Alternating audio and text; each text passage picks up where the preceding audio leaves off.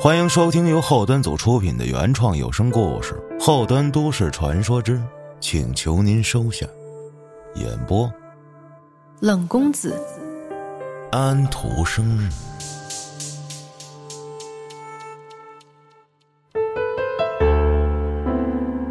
大家好，我是后端组老十一。一八年的时候啊，我偶尔会泡在一个 app 上水贴闲聊。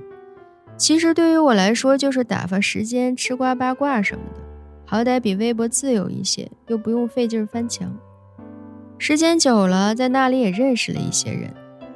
网络交友跟现实交友区别不大，每个人的潜意识中都自带筛选模式，都是随着时间的增加，共同话题越多的人就越自然亲近。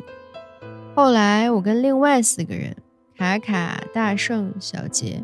还有严峰组成了一个小群，聊天的范围也从一开始的吃瓜八卦，逐渐扩大到了工作参闲了，特朗普又疯了，抖音上又出了什么火的美甲款式等等等等。我们五个性格迥异，职业也都不相同，因为彼此之间都没见过，聊起来反而更加能够畅所欲言，这可能就是缘分吧。不知道从什么时候开始。聊天的过程中，总会时不时的有人感慨一句：“应该线下面基。”对于这个，我也有同感。聊的关系好，自然就会想看看本人。在快过年的时候，终于定下来，我们这个小群来一次聚会。至于地点，少数迁就多数，选择在上海。于是我们约定在了一九年二月份在上海聚一下。但是我春节假期有事儿，最后大家时间上就迁就了我。二月十三号那天上午，我到了上海，订的人民路上的中兴君庭酒店，严峰也订在这里。他上午就到了，知道我到达的时间后，还在一楼大堂等我。因为那天是正月初九，大部分企业已经复工，卡卡他们三人要等到晚上下班后才能来见我跟严峰。一见到严峰，我就被震惊了一下，他本人比照片更加灵动好看，而且酷酷的。最吸引我视线的是他身上的纹身，他胳膊上的纹身是山水图案，十分有意境。我突然想起他的网络签名：“只需展示风华一角，便足以让人前仆后继。”以前呀，看到这个签名的时候，我还暗暗地感慨过他的自信。如今看来，倒也不虚。严峰十分热情，一见到我就拥抱了一下。哎呀，十一可算见着你了，我可太开心了。可惜晚上才能见着卡卡跟大圣他们，到时候我一定要捏一下卡卡的小脸蛋儿。等我办完入住，放好行李，已经到了午饭的时间。因为晚上才能见到那三个朋友，我想着午饭应该跟严峰一起吃。他的房间跟我不在同一个楼层，于是我给他发了个信息：“峰峰，一起吃个午饭。”几分钟后，严峰给我回复了一个尴尬的可爱系小表情。抱歉，抱歉，我午饭约人了，咱们晚上再聚吧。看来他此行的目的不单纯是和我们聚会，不过那是人家的隐私，我也不想多做打听。上午来的时候，我在飞机上睡了一觉，根本没碰餐食。现在肚子确实饿了，只好自己收拾出门。谁知道刚走到楼下，就看到了穿着短裙长靴的严峰，他正在等车。我跟他打过招呼后，就走进了紧挨着酒店旁边的一家融合菜吧。入座点好餐后，服务员却没有走，他应该是看见了我刚刚跟严峰说话之后才进到这里的。举着菜单犹豫了一下，带着有些好奇的问我：“那位小姐是您的朋友吗？”我点点头，有些惋惜地说：“嗯，是啊，本来我还想约他一起吃个午饭的，不过他已经约好别人了。哎，没办法，咱还是自己吃吧。”服务生脸上露出了一副果然如此的样子。怎么了？你认识他吗？看他这表情，那肯定是有原因的呀。您稍等啊，我先去下单。他快步离开，没多会儿就又回来了。也谈不上认识，那位小姐昨天晚上是在我们这儿用餐的，和一位先生，不过他们之间好像有点不愉快。昨天晚上，严峰对我们说，他今天上午才到的上海，原来昨天就到了。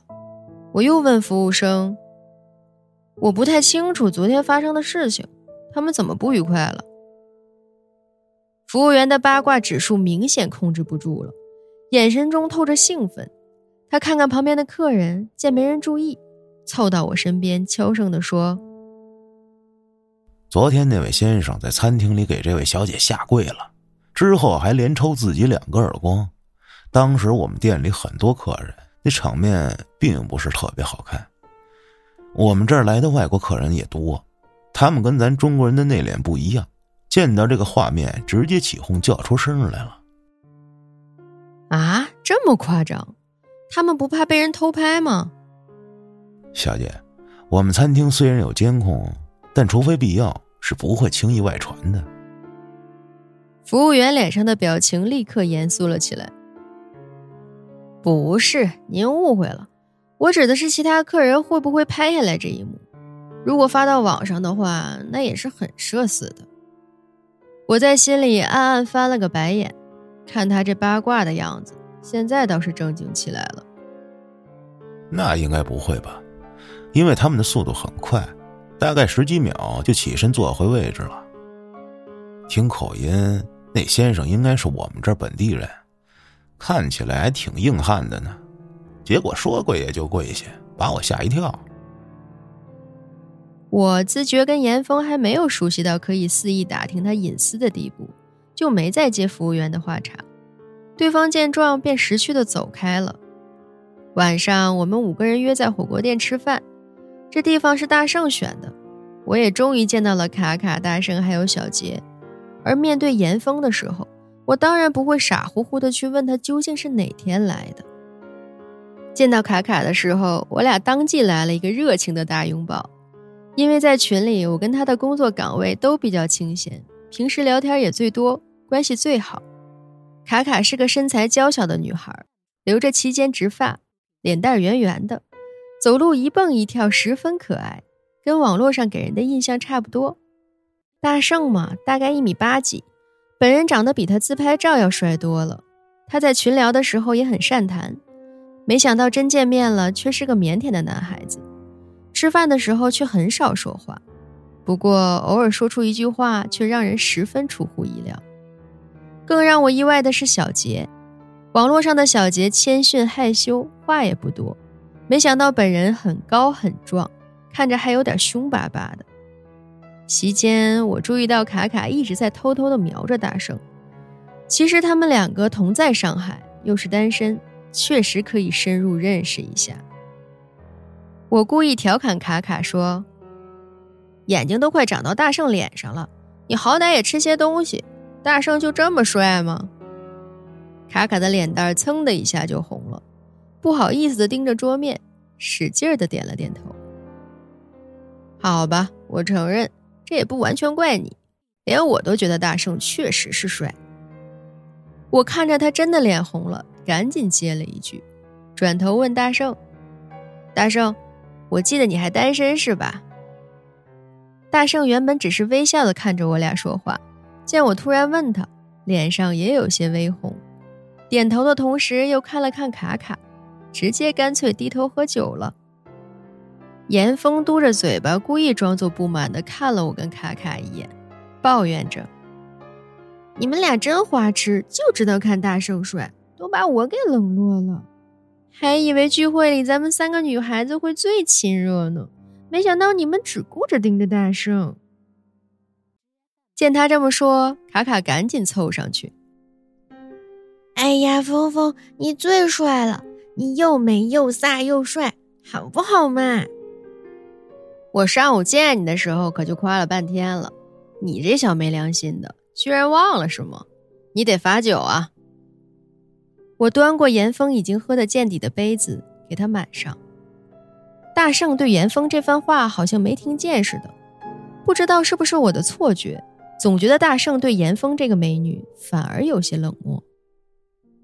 嘿，是，你最帅。说话的是小杰，他举着酒杯看了严峰一眼，赶紧喝酒啊！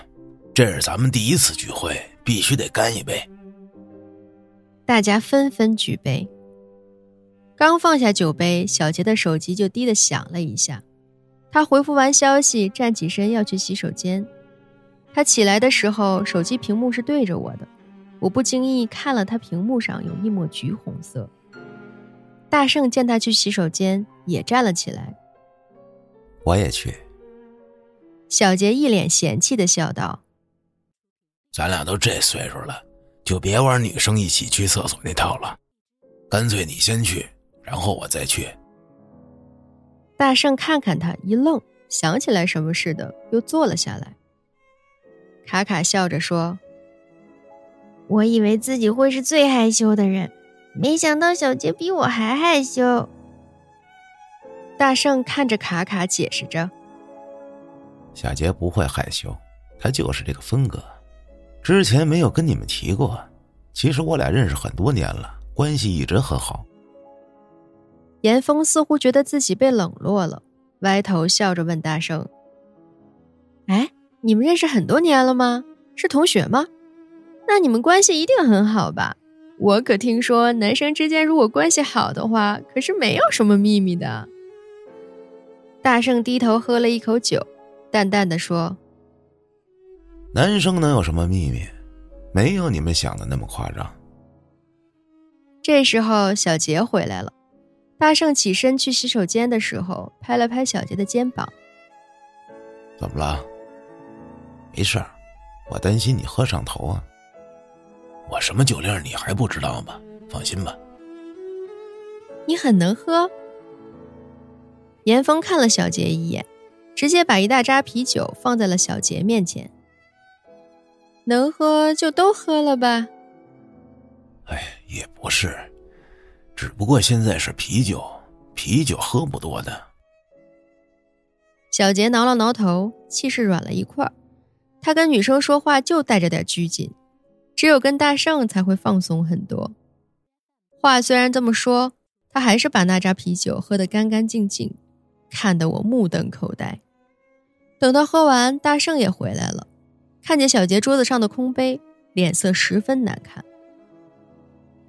我见卡卡在刷着 app 上的页面，就问他：“看什么呢？这么认真？”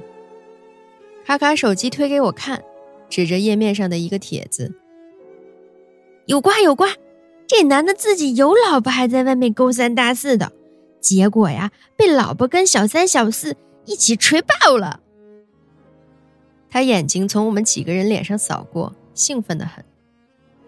我拿起手机看了看，有些不以为然。现在这种瓜可真没劲，又是一个管不住自己下半身欲望，又没智商隐藏自己秘密的家伙。说起来，你以前抓你爸那小三儿的时候，可真是不手软呀。我就特别烦这种事儿，要么就夫妻两个人好好的一起生活。要么就彻底离婚，再找别人，非得里外都霸着，恶心人吗？你抓你爸爸的小三儿？我怀疑自己听错了，这么厉害吗？我可忍不了这个，老东西敢做出这种事儿来，就别怕我闹。那小三儿的家住在四楼，小杰直接从外面沿着管道徒手爬上去抓奸的。给他爸吓得差点犯心脏病。大圣很骄傲的看了小杰一眼，小杰却低下头摆摆手，谦虚着：“哎，现在也不行了，天天都有酒局，也没什么时间锻炼。”那你父母现在的关系还融洽吗？哼，他们从来就没融洽过。我更希望他们早一些和平分开。也省得后来闹得那么难看。行了，咱们喝酒吧。我去下洗手间。严峰站起身来，等他回来的时候，拿起椅子上的外套。单我买过了，今天早上赶飞机起得太早，我先回去睡觉了。你们先聊着。峰峰，你怎么这就走了？咱们这才见面没多久呀。哎，怎么能让你买单呢？点餐的票就在桌子上，我赶紧从手机上转了钱过去。我给你转账了，赶紧收啊。没事儿，咱都这么熟了。严峰笑笑，转头对卡卡说：“我暂时又不离开上海，明天或者后天咱们再聚吧。今天我确实有点困的不行了。”大圣晃晃手机，显示着他已经转账，扭头按住卡卡正要拿手机的手：“你打住吧，怎么也不能让你们三个女生付账啊！那我跟小杰就别活了。”严峰看看手机，伸手抚上额头，做出一副哭笑不得的无奈样。我就结了一次，你们两个给我转了全额。要是这样的话，干脆以后我也不走了，就在这里跟你们吃饭。一个月下来，估计比工作赚的还多呢。他停顿了一下，嘴角划起一抹古怪的微笑，视线从我们几个人脸上一一掠过。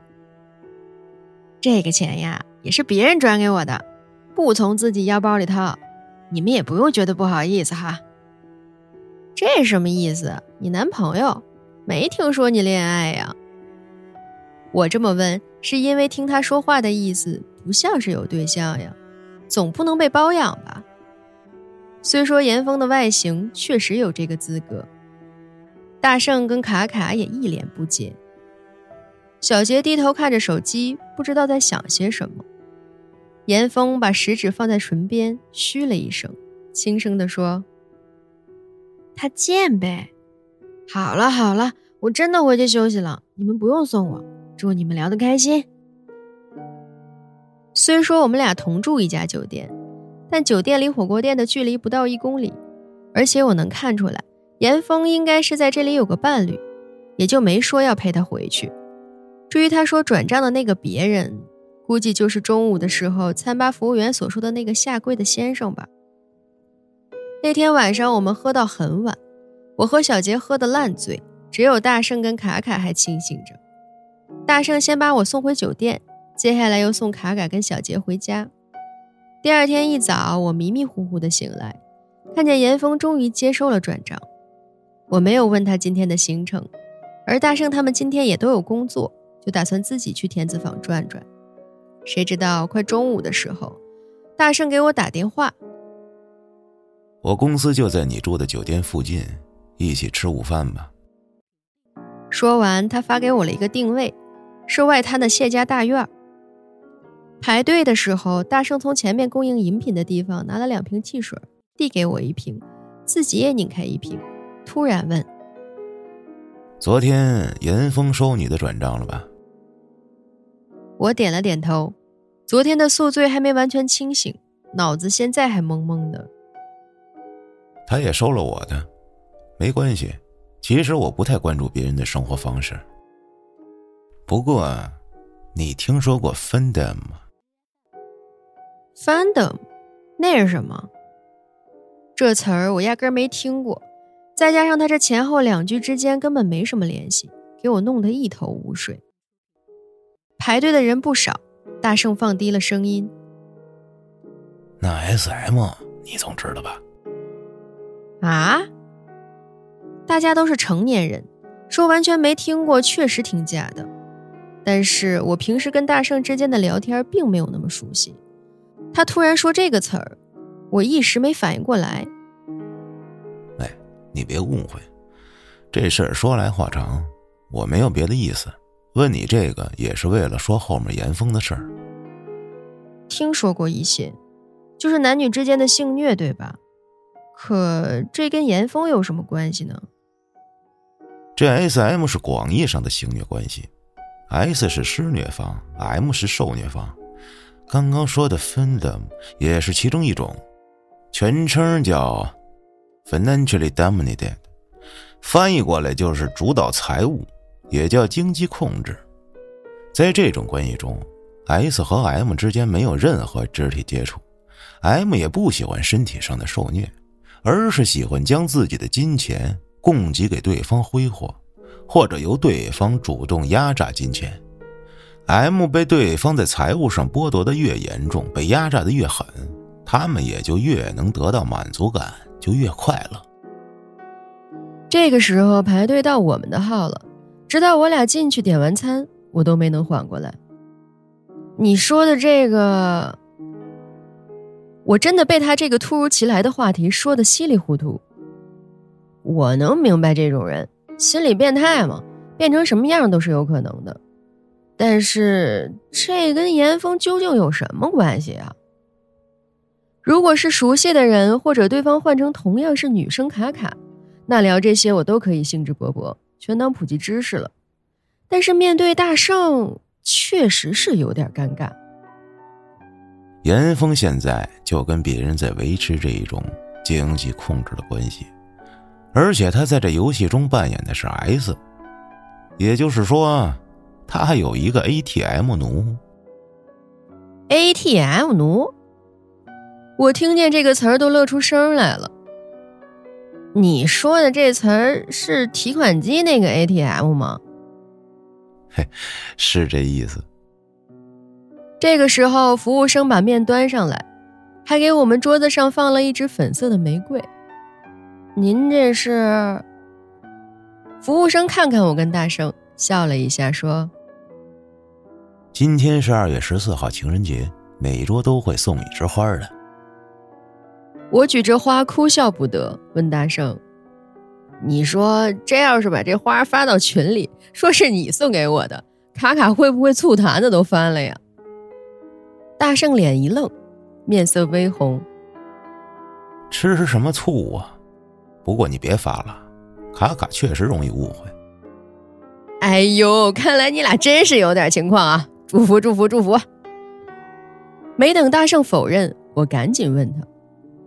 哎，我不太明白啊，就是这 ATM，他怎么就愿意生生的把自己的钱给非亲非故一女的，还没有任何关系，没有任何肢体接触，这不神经病吗？大圣沉吟了一下，没有直接回答我的问题，而是说：“有件事儿我一直没跟你们提过，我在装修调教室，打算对外营业的那种。”我看不出来呀，大圣，你斯斯文文的，居然玩这么大。我战略性后仰身体。今天接收的新鲜词儿有点多，调教就是那个 S M 中俩人玩的过程，对吧？那那个调教室是专门干这个用的，你居然还能对外营业？你可别怪我乌鸦嘴啊！这个，这个事儿，警察叔叔不抓吗？大圣有些哭笑不得。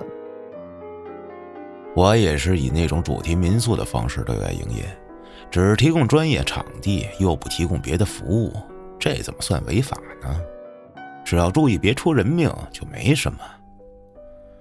我自己本来也是爱好者，接触久了就觉得这也算个商机。再说，就算不能对外，自己玩玩也挺好。我怎么也想不到。你这个提到卡卡都能脸红的主，还是这种游戏的资深爱好者呢？每个人不都是多面的吗？你肯定也有我所不了解的地方吧？我说这个是为了回答你刚刚的问题，想告诉你我对玩这些游戏的人还算有点了解，不然怕你以为我胡说呢。他这样直接诚恳的说话，我反而没什么可说的了。人家认真的时候，我也会认真对待。于是我点了点头。很多人会把这 Fandom 中的 M 一方称呼为 ATM 奴，但我觉得这个称呼不太准确，更准确的应该叫供奴，上供的供。这个字儿就已经表明了他和另外一方之间的关系，一个是位置低微的上供者，一个是高高在上。被仰望崇拜的神，这我怎么听着跟邪教似的，连神明都出来了。是，我也觉得这种东西有点邪。虽然玩过这类游戏，但只当做情绪发泄或者猎奇体验，我也从来不会牵扯到自己的生活中。这些共奴想要的就是被人冷漠的压榨金钱的快感。那他打听打听哪个包工头拖欠农民工工资不就得了？你们天津人都会说相声吗？不是那么简单的，真正的上供者往往经济状况都不错，以前好奇，我曾经特地去了解了一下这个群体。如今网络上有很多聊天记录，是女生各种给男生转账，还说自己是 ATM 奴的那种记录，其实大多都是骗人的，因为共奴本身很少有女孩这是为什么？首先啊，作为 M 来说，大多期待的是一种被羞辱的感觉，不管是肉体虐待还是精神虐待，最终得到的都是一种羞耻感、羞愧感。然而，人们对男性和女性的衡量标准是有区分的，对男生更多的看重经济能力，对女生更多看重道德感。当然，外貌这类条件的不在咱们这讨论范围内啊。比方说啊，男人出轨不算什么大不了，但是男人没有职业靠妻子养，就会让人觉得很不耻。而且女人出轨会被钉在耻辱柱上，但女人被老公养，那是天经地义。所以啊，这女性 M 更热衷的是精神或肉体上的羞辱，因为那些行为确实会让他们觉得违背了自己内心深处的观念。让他们觉得羞耻，但是给男 S 花钱的话，对于他们而言，那只是表达自己爱的方式，并没有羞辱感。而男 M 则不一样，他们高举着自己辛苦工作得到的收入，却要用乞求的方式给别人上供过去，而且对方没有任何反馈和接触，这种行为本身比肉体上的羞辱要严重的多。所以这男工奴居多。嗯，我明白了。内心深处越在意的东西，主动奉献出去，就越觉得羞耻。嗯，也可以这么理解。这种上供的癖好也是有区别的，有的是从小就有，有的是从普通的 SM 中演变出来的。我认识一个杭州的小孩，他家境不错，从高中的时候就是上工农。现在在澳大利亚读书，他最近刚刚摆脱了一段关系，是因为被女生压榨生活费的程度已经影响到了他的健康。他父母给的钱原本不少，但是大部分都被那个女生压榨走，结果他在那边节衣缩食，差点营养不良。被父母痛斥调查他钱财的去向之后，他这才忍痛舍弃了这样一段关系。他是属于天生的这种癖好。在上供的过程中，不需要对方的任何反馈、感激，也不需要肢体接触，只要想到对方的态度，那就十分开心。而另外一种，原本只是普通 SM 关系中的受虐方，但是随着时间的推移，普通的肉体和精神上的刺激已经达不到他们想要的羞辱感，于是他们开始进入了两个方向，一个是绿帽。一个就是这上供，不过这种跟上一种还是有很大的不同，因为第二种有过普通 SM 关系的前史，他们会希望用金钱上供给对方的同时，也获得对方的反馈，不管是精神羞辱还是肢体接触，所以他们不能接受 S 对自己彻底的冷漠，会觉得自己的上供没有回应，有一种白白投资的感觉。绿帽，我听说过，是挺变态的。我以前看八卦的时候，听说过绿帽奴这种人，虽然觉得很不爷们儿，但是那是人家的爱好，只要他跟他的妻子都是同意的情况下，爱怎么做那是人家的事情。我也是这么觉得。对于第一种，我虽然不理解，还能保持尊重。那第二种，那不就是纯粹拿钱勾引一些女生上钩吗？所以第二种就是嫖啊，不对，哎呀，反正就是那意思吧，最多是嫖来的东西跟传统的不一样呗。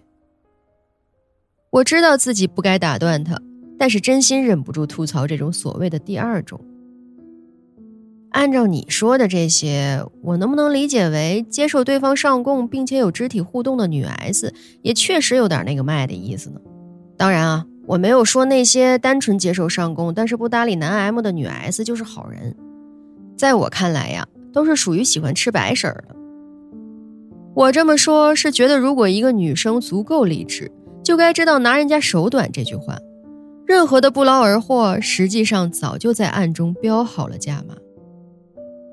其实不管哪种女生，跟这些男生之间也都是各取所需吧，就好像我要做这 S.M 主题的民宿一样。你你那个不算，你那就相当于主题酒店，不能一概而论。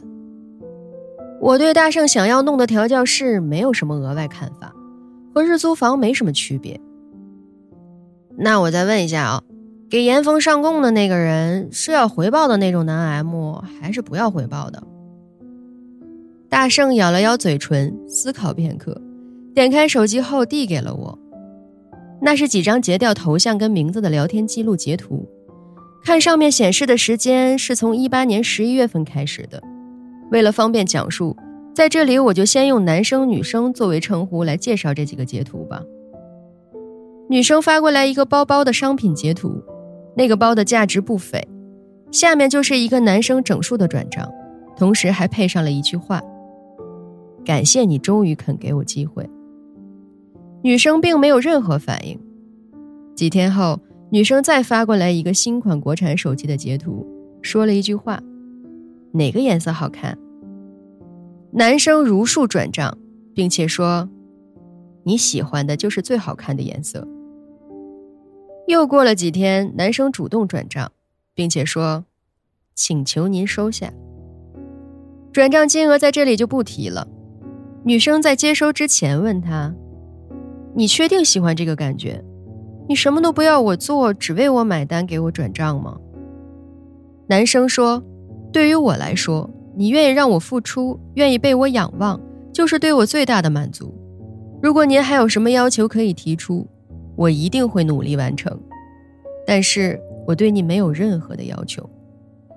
女生发了一个笑脸过来，问他：“你对每个女生都是这样吗？”男生立马否认：“并不是，您误会我了。我只是觉得对方足够优秀，才会有想要臣服的感觉。如果只是漂亮女生，我最多是纯粹的欣赏，并没有任何想要上供的想法。我认识您的时间也不短了。”在这么长的时间沟通与了解后，才觉得您是我所要上供的女王。我不会奢求跟您有任何的肢体接触，只想默默的做一个供您随时差遣的奴。女生这才接受了转账，而后又说：“我是真不理解你是怎么想的。您不需要理解我的想法，您只需要给我上供的机会，在这个过程中，让我能够更了解自己内心真实的想法。”并且有机会为您做出更多的服务就好。女生发了一个滑稽的表情说：“真实想法，我怎么觉得你的真实想法其实就是犯贱呢？”男生说：“谢谢您，我的真实想法就是认清楚自己存在的意义，那就是为了自己向往崇拜的人永远付出，不然我的存在就没有任何意义。我甚至希望，如果确定了您是我对的人，如果您愿意的话。”我想把我自己所有的财产，包括公司房产这些，都转到您的名下。您以后可以圈养我，或者让我继续工作，但是所有收入花销都由您支配。看到这里，我瞪大了眼睛，只有一个想法：这货意淫鬼吧？要么就是病得不轻。女生发了一串省略号，又问：“真的吗？那怎么才算认定我是你对的人呢？”男生说：“只要你本人和您给我的感觉是一样的，优雅美丽，有头脑有自我，不屑于一切男人，不被男人所牵绊，那就算可以了。”我怎么知道你说的是真的还是假的？你要是个口嗨党，那不是浪费我的时间吗？女生紧接着又发了一条：“除了花钱，我能让你做其他事情吗？”当然可以。男生回答的十分果断，女生又提出了一个要求：“你去打趴环吧，打了我就相信你。”男生问：“您喜欢看我打？”女生说：“您嘴上说的这么虔诚，可是我除了你为我花点钱以外，并没有看到其他的行动。那我完全可以理解为你有钱，你不在意这些钱，去几次夜店也就差不多了，这算不了什么。”不能作为我相信你的理由。男生解释着：“您相信我，我从来不去夜店。我只是打个比方。”女生似乎有些生气，感叹号也用的非常多。我只是让你去打个趴环，没有让你自宫。你不愿意打，以后少表忠心，说废话。男生说：“我知道了，谢谢您给我提的要求。”女生没有再回复。这张聊天截图看完，我问大圣：“嗯，什么叫趴环？”大圣吸了一口凉气，一副不忍的样子，抿着嘴挤出几个字：“嗯，后面有图片，你大概看一眼，知道一下就行了。”我赶紧滑到下一张截图，下一张聊天记录的第一张照片震碎我三观。原来所谓的趴环，就是在私密器官上穿环。他穿的还不是那种纯钉、蛇钉之类的细钉，钢环直径很粗，看着足有四五毫米的样子。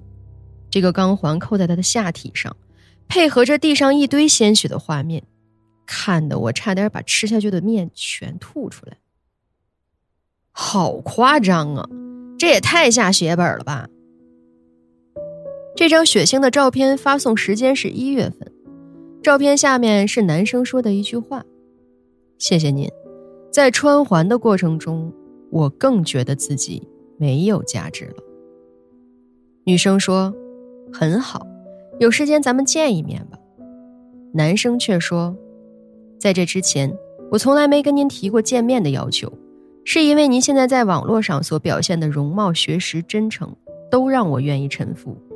但是，如果见面之后，我觉得您跟我预计中的不一样。”也许我会更改自己的想法。女生问：“是需要把转账退给你吗？”“呃，不不不，您误会了，那都是我自愿上供的，没有退回来这个道理。只不过我对自己选的主人真的有点自己的想法，我希望对方是让我臣服、喜爱的。如果发现选错了，那么我会放弃，主动结束这段关系。希望到时候您不会生气吧。”至于前期对您的上供，不管有多少，那也是我自己的事情，与您无关。同样还要感谢您给我做梦的一个机会。女生发出一个笑得倒地的表情，说：“哦，你不会放弃的，我还是有这个自信的。”男生说：“谢谢您，那我十分期待。”这女的是严峰吧？男的是？哎，不对呀，您这聊天记录是男方这边的，男的不会是你吧？我说着，看着大圣的脸，觉得越来越不对劲儿。大圣脸上少见的尴尬，连连摆手。那是小杰，我也只能猜到小杰了，因为大圣别的朋友我也不认识呀。大圣摇头说：“你看小杰哪像个 M 呀？”这是我另外一个朋友，我也是在他喝多了之后，无意中看见他手机上居然有和严峰的聊天记录，才知道的。当时好奇心起，就看了看，没想到是这么一回事以前我并不知道他是个 M，前几天我又趁他喝多，再翻了他的手机，才发现他居然打环了，还要把自己的财产都送给严峰，那这事儿就严重了。不过我找人查了一下，严峰，他是已婚状态。啊，严峰已婚？嗯别闹别闹，他还总让我给他介绍年轻的弟弟呢。我听到这个消息，比听到严峰玩这种游戏更吃惊。严峰才二十七岁，他的工作虽然是自由设计师，但每天也很忙碌。朋友圈晒出来的白天基本都是读书、画展、练字以及各种手稿。晚上就是在各种夜店里自拍，日子过得潇洒的不得了，哪有已婚的感觉？都觉得他不像是有对象的样子呀。我找的人是从他们当地民政局系统查的，消息绝对可靠。他在两年前就结婚了，但他每年三分之一的时间都是睡在酒店里。你查的这么详细，这还是我认识的大圣吗？我喝了一口水，看着大圣帅气的脸，笑了笑。咱先说好啊，我这个人呢，确实很容易三观跟着五官走，对长得帅的确实也没什么抵抗力，但是我更喜欢有话直说，最讨厌被人当枪使。大圣眉头皱起，十分无辜的说：“你这话说的，我可没别的意思，咱们本来不就是闲聊吗？主要是你说的这些话吧，和平时你的差距也太大了。”平时咱在群里吃瓜，你大多都是躺平吃瓜的状态，现在却介绍的这么详细，就好像，好像生怕我对别人转述的时候不清楚。你看哈，那个 M 不是你，也不是咱们都认识的小杰。虽然我看得出你对严峰是有点冷漠，可也不至于到调查他的事儿，然后在我面前抖露他隐私的地步吧？我看着大圣，能感觉到他确实没有什么坏的想法。但是他今天跟我提了一堆事情，目的一定不单纯。你想让我说给谁听？还是说匿名发个帖子，把严峰的事儿在那个小破 app 上抖搂出来？严峰在那个小 app 上的粉丝不算少，有几千人。大圣的脸色变了变，把手机从我面前拿走。你居然这么误会我，那可以当我什么都没有说。这顿饭结束的不算愉快，甚至影响到了我接下来逛街的心情。一下午我都没有再跟他们说话。晚上十点多钟，我在房间里迷迷糊糊的正要睡着，就听见有人急促的拍打我的房门。我刚一开门，看见严峰一脸慌张的站在我的门口。你到底跟他们说什么了？这和我有什么关系？我脑子里正乱着呢，直接怼了回去。严峰看看我说：“你说的是和你有什么关系，而不是问的怎么回事儿。看来你是知道的。”说完这句话，他咬了咬嘴唇，狠狠的瞪了我一眼，扭头走了。回到床上，我越想越气，他妈的，我来这趟本来是当做散心的，外加和几个聊得来的人聚一聚，结果呢，这都什么事儿啊？干脆穿衣服下楼出去透透气，走到楼下见到那个餐吧还在营业，直接进去要了一瓶酒。喝酒的同时，端上来的还有一支红玫瑰和一叠果脯。我抬头一看，居然又是那个八卦的服务生。他笑着说：“我们这儿厨师下班了，单喝酒有点寡淡，配点果脯会好一点。”我想起来这一两天的事情，确实有点堵心。又想到服务员昨天说的话，就问：“哎，我认识的那个朋友今天没来吗？”服务员笑了笑：“看您昨天似乎不想知道，所以刚刚没跟您提。您的那位朋友刚刚晚餐的时候又来了。”我肯定自己当时的脸色不好看，只是点点头，没有说话。服务员紧接着说。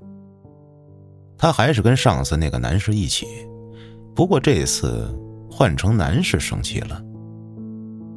我心念一动，拿出手机，把我们昨天吃火锅时候拍的合影给服务生看。您看一下啊，他在这里面吗？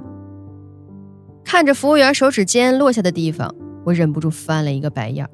酒也没喝，直接结账上楼，打算回到房间再给大圣打个电话，想问问他有必要骗我吗？我刚进屋，手机铃声就响起，是小杰。我冷笑一声，真是巧啊。小杰的声音很冷静：“对不起。”你道歉干嘛？他这个道歉给我弄得莫名其妙。严峰找你了吧？下午有人告诉了我，严峰是已婚，还说他把我跟他的关系已经告诉很多人了。我当时挺生气的，就约他晚上见面，问他怎么回事可是他没有否认自己已婚，却死活不承认把我们的关系公开这件事儿，还非要问我是谁告诉我的。我不想说出那个人，结果他就乱猜，可能是因为你平时善谈吧，所以他猜是你。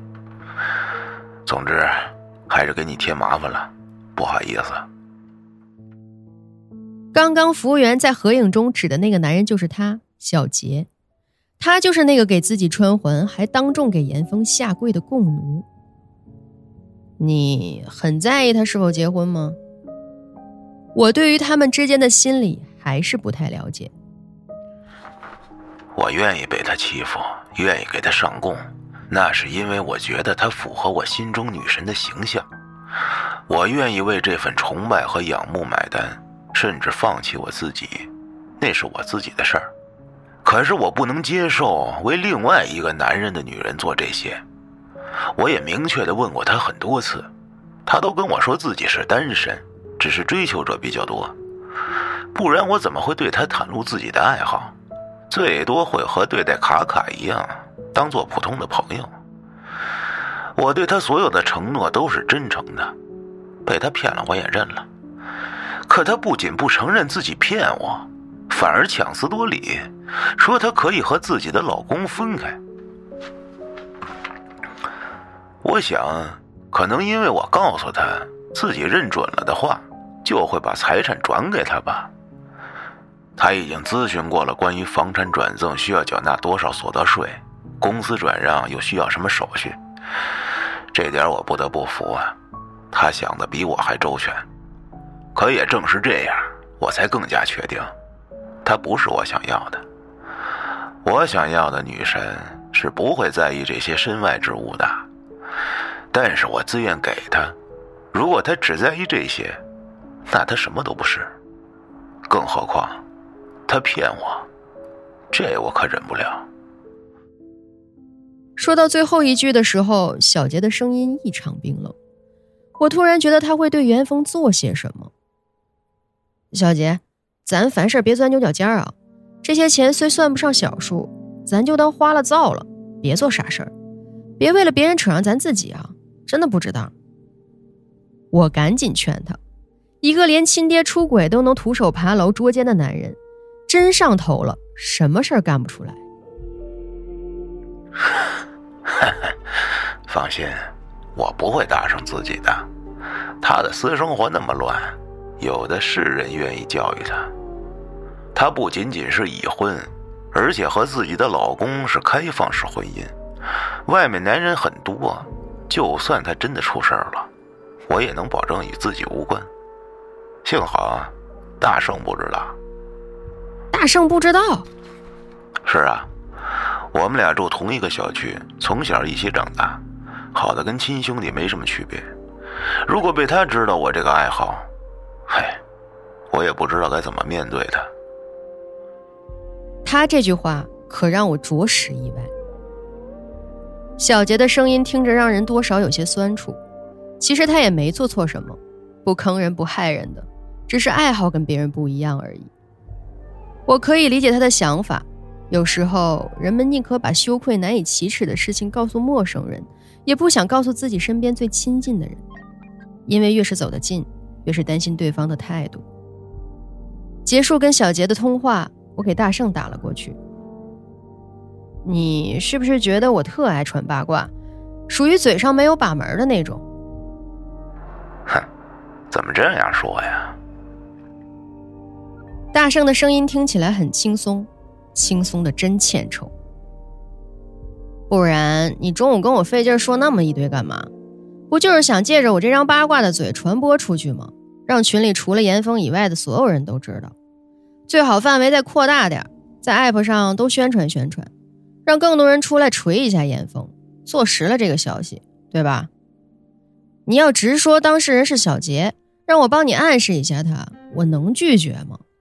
你非得绕这么大一圈，结果我没上套，还白吃了你一顿午饭，你说你冤不冤呀？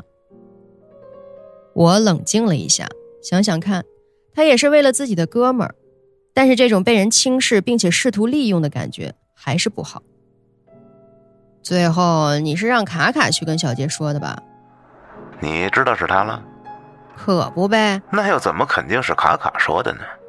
晚上严峰来砸门，回头小杰又给我打电话，这些事情都摆在这里了，傻子都能捋清楚。你肯定是想把整个事儿只在咱们这个小圈子里内部消化了。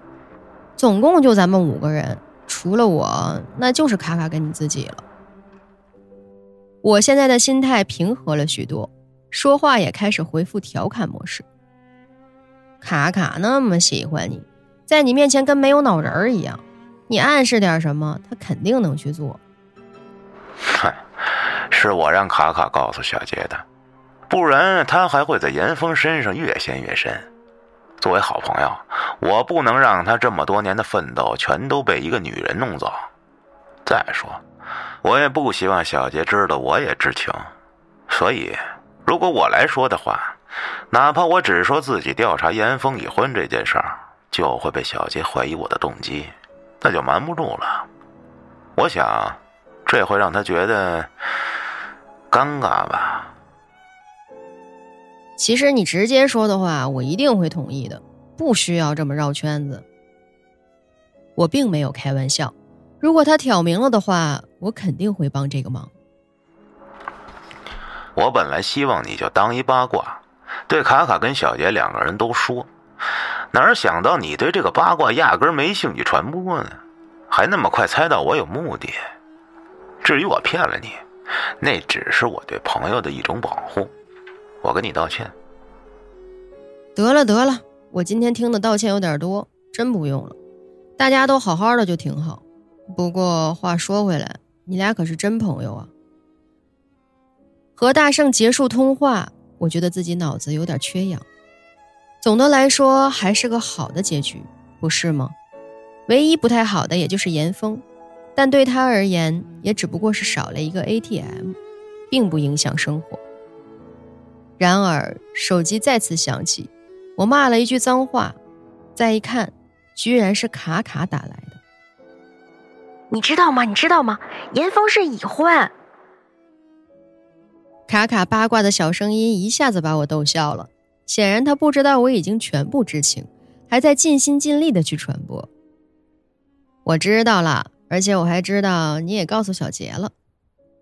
我打断他可可爱爱的声音，这一晚上确实有点困，不太想继续这个话题了。哦，你知道了呀，真无聊，是小杰跟你说的吧？你从哪得来的消息呀？这个我不能告诉你，但是我跟你保证是真实的。看他声音正常，我反而想逗逗他。卡卡非常有原则的在保护大圣。好吧，好吧，那我不问了。我打了一个哈欠，决定再说几句就找理由挂掉电话。严峰跟你有仇吗？你知道他这个八卦，你就到处说，我还以为你们俩很好呢。仇怨嘛，谈不上，他只是让我不开心。你们都看得出来我喜欢大圣，对不对？其实我早就喜欢大圣了，不是这次见面才开始的。而且我也早就对严峰说过自己暗恋他，但是严峰表面上说他帮我，其实一直都暗戳戳的绿茶大圣。绿茶大圣，这是什么词儿啊？你不懂吗？绿茶就是那种男生看不出来，但是我们女生一眼就可以看出来的一种手段。严峰他是不是觉得全世界都在喜欢他呀？大圣对他没什么反应，他就跟我说大圣可能是个 gay。你说他这讲理吗？平时在咱群里，他都是一副清高的做派，连八卦吃瓜这种事儿都是出来泼冷水的角色。可是他有个姐妹群，还拉我进去过。里面就是几个女人今天睡了谁，睡的质量怎么样，等等等等，各种交流经验呀，感觉天下的男孩子都要被他一个人挑挑拣拣的。善勇者逆，善其者坠，各以其所好，反自以为祸。他这也算自食其果了，怨不得别人。我对这个小姑娘的用词儿很是哭笑不得。我当然看得出来严峰的那些小手段，只不过不太在意罢了。对于卡卡的这番话，我着实有些意外。我一直觉得她是一个最单纯可爱的小姑娘，就连这次，我也认为她只是被大圣小小的利用了一下。没想到她其实一直看得很清楚。卡卡最后说的那句话出自《淮南子·原道训》，意思是说，擅长游泳的人容易溺水，擅长骑马的人容易坠马。越是最熟悉、最擅长的东西，越容易被忽视而出现祸事。他见我不作声，又问：“是不是觉得我挺坏的？”没有，我觉得你这样也挺好的，看得清楚，不容易吃亏。我笑了笑。时间不早了，赶紧睡吧。我从上海离开是卡卡跟大圣来送的我。他们转身离开的时候，我看见他俩的手自然而然的牵在了一起。回到家后，那个群虽然没解散，却也没人再说话了。后来过了一段时间，小杰突然私信我，发给我一个帖子的截图，是有人晒出来一张打着马赛克的照片。那照片是酒店的床上，一个女人正在睡觉，她的脸部被打了马赛克，但是胳膊上有山水画的纹身。那个帖子的配文是：“幸不辱命，和小姐姐新疆三日游，无保护 AIDS 已分享。”这是严峰，他被人传染艾滋病了。三天无保护措施，差不多吧。如果这都能命大没招上，那就算我放过他了。我后背一阵凉意。小杰，这是你弄的吗？我可健康着呢。至于这小子的局，总共都不到一个包的钱。你这真狠呐！我除了这句，一时间也不知道该说些什么了。严峰是不无辜，但这也太狠了。小杰却发来一段语音，那是咬牙切齿挤出来的一句话。你是不知道我打花有多疼啊！这个故事也许跟很多人的三观相左，但它的的确确发生过。再后来，严峰的微信号变成了注销状态，我不知道他如今怎么样了。其实对他的脸已经印象不深了，记得最清楚的还是他胳膊上的那幅纹身，真的很美。而大圣、卡卡跟小杰。我们也很久没有联系过了，我倒是挺希望大圣跟卡卡在一起的，因为真的觉得他们。很般配。每个兄弟们都想挣到钱花，想要和个漂亮姑娘都得穿的浮夸，交代 daddy 妈妈，最后变成井底之蛙。招数太多，生活变成一团乱麻。谈场恋爱像是传销，吃喝玩乐我们现在只拿现钞。梦起点高，到底谁比谁标？飞电影的产量需要争分夺秒，目标是不停的混，不停的赚，然后再不停的乱。超过预算不过百八十万，还不清的高利贷，失去理智判断，总是说看不完。这个看不惯那个，但是却活得很废，反正也都无所谓，还有机会抱怨着一切很废。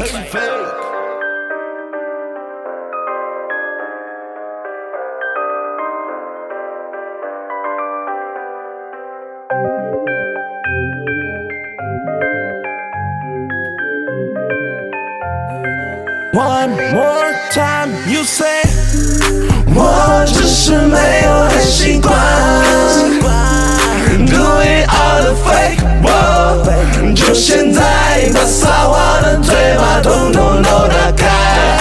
I don't wanna judge you，but 总是有人说，Everybody say fake，fake，fake，fake，fake in China and fake OG say fake，fake，fake，fake，fake in China and fake fake，fake，fake what？Fake，fake，fake what？Fake，fake，fake？